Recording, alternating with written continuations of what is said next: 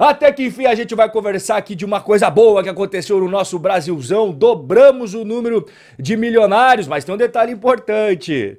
A notícia foi divulgada ontem, mas ela não é referente a esse ano não. Número de milionários dobrou no nosso Brasilzão, chegando a 403 mil. Daqui a pouco eu vou explicar como é que é feito os cálculos. Brasil foi o país que mais ganhou milionários de 2021 para 2022. Por que você tá falando disso agora? Ó? É porque foi publicado agora também, pô. A notícia é muito boa, né? Para nós que sempre desejamos que mais e mais brasileiros prosperem, tenham um patrimônio legal. A notícia não é boa pra rapaziada que quer sempre que todo mundo permaneça na pobreza, sempre na miséria. Eu não penso assim não, eu penso que quanto mais brasileiros ficando rico, botando grana no bolso, melhor, né? Eu não consigo ver como que pobreza e miséria traz felicidade. Eu não faço parte desse time aí, não. Inclusive é por isso que eu trago educação financeira, investimentos, porque acredito nessa parada, cara. É um trabalho de formiguinha, é difícil, ainda mais enfrentando a máquina de mídia que nós temos, é a narrativa predominante no Brasil, não é essa não. Quanto mais a gente depender do Estado, maravilha, esse é o caminho certo. Bom, eu não acredito nisso daí,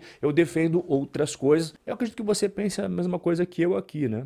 Mas saiba, cara, que a gente enfrenta porrada de todos os lados. Não é fácil ter esse tipo de pensamento e defender essa bandeira no Brasilzão. Brasil, então, tem o um maior aumento de milionários em todo o mundo no ano passado, no ano de 2022. E o mais curioso é que, enquanto os brasileiros iam ganhando uma grana no passado, o mundo inteiro rala abaixo. Mundo perdeu milionários. E a riqueza global caiu pela primeira vez desde 2008. O que aconteceu em 2008? Pô, aquela crise financeira bizarra. Então o mundo ano passado fez isso daqui, ó, e o Brasilzão fez o caminho contrário. Eu vou botar na tela agora para você o patrimônio do brasileiro. Detalhe importante. Aqui a gente vai falar sobre a mediana. O que é mediana? Imagina que você vai pegar tudo que os brasileiros têm de patrimônio e botar numa planilha do Excel. Beleza?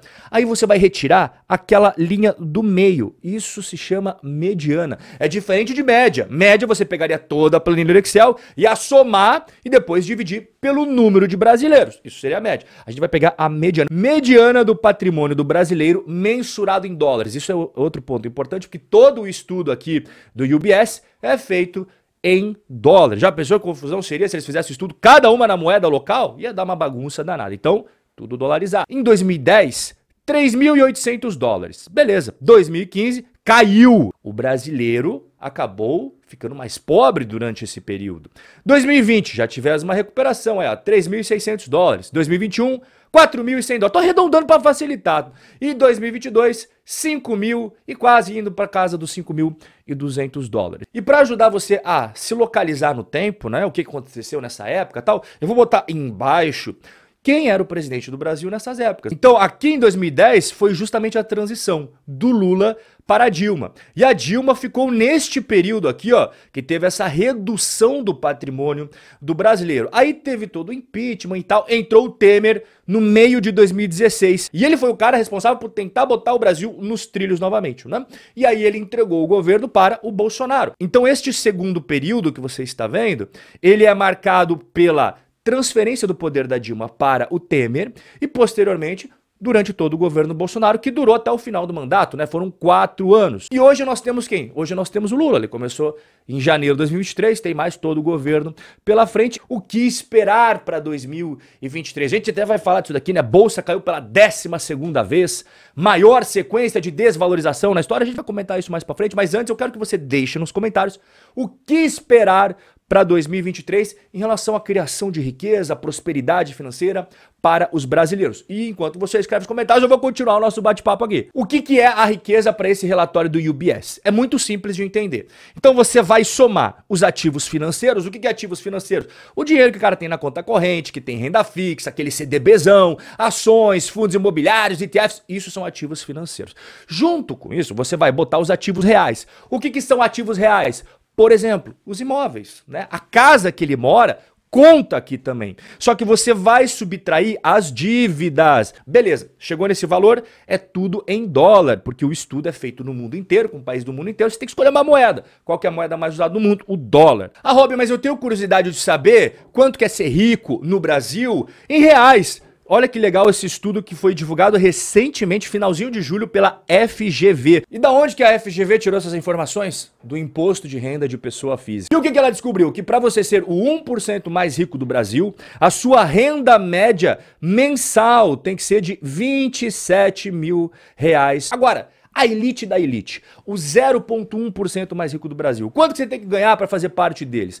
Renda mensal acima de 95 mil reais. Agora se liga nesse pulo do gato. Se a gente pegar o 0,01% mais rico do Brasil, aonde que esses caras investem o dinheiro? A FGV descobriu que metade da riqueza da elite, da elite, da elite brasileira, os mais endinheirados do país, está no mercado imobiliário. Mais um motivo para você pensar seriamente em começar a investir em fundos imobiliários. Você ter exposição ao mercado imobiliário através dos fundos imobiliários é muito mais eficiente porque você não precisa pagar imposto de renda, não precisa de muito dinheiro para começar, entre uma série de outros benefícios que a gente já conversou aqui. Mas voltando aqui para o nosso bate-papo, olha só quem que acabou sendo bastante prejudicado no ano de 2022. A perda da riqueza global foi fortemente concentrada na América do Norte e na Europa, juntos perderam 10, quase 11 trilhões de dólares. Aí você vê por que, que o Biden tá tão tristucho e por que, que o Macron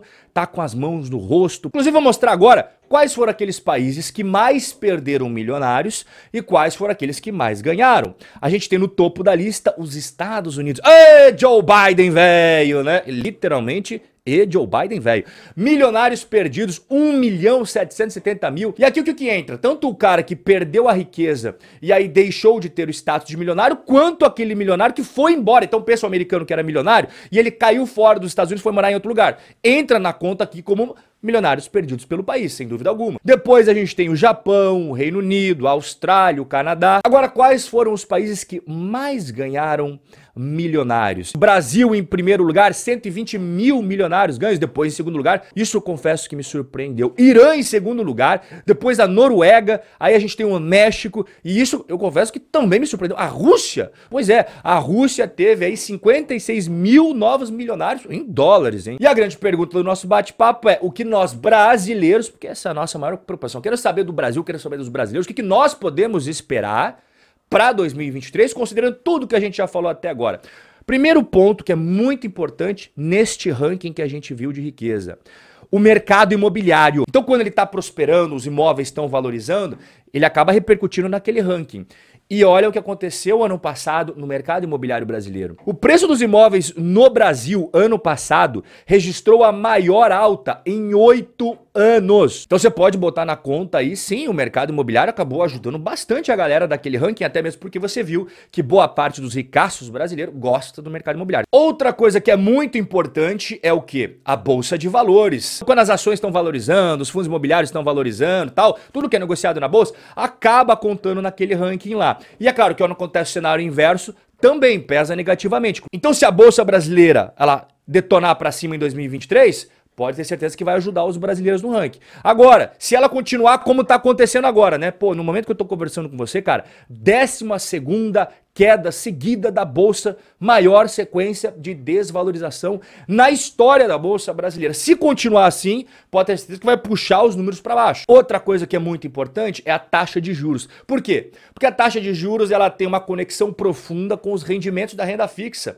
Então as taxas de juros do Brasil ano passado era bem elevada, né? E a galera que metia dinheiro no Tesouro, CDB, LCA, LC, enfim, renda fixa de modo geral ganhava muito dinheiro. Isso aumentava o patrimônio. Agora a gente está no ambiente de queda da taxa de juros. Então a gente tem que ficar ligado, porque aquela maravilha de taxa de juros elevada para quem investia em renda fixa no passado vai deixar de existir e não podemos deixar de lado a relação entre real brasileiro e dólar americano, porque para para pensar, se todo o ranking ele é feito em dólares americano, é muito importante a cotação entre real brasileiro e dólar. Então, se o real brasileiro se valorizar frente ao dólar americano, significa que a gente vai conseguir em dólares ter um patrimônio mais robusto. Mas se acontecer a desvalorização do real frente ao dólar, significa que naquele ranking a gente vai ralo abaixo, né? porque a nossa moeda vai perder o poder frente à moeda que eles utilizam no ranking, que é o dólar americano. Se você não deixou sua opinião lá atrás, aproveite agora para dizer o que, que você acha que vai ser, o que, que nós podemos esperar. Responda aqui nos comentários. 2023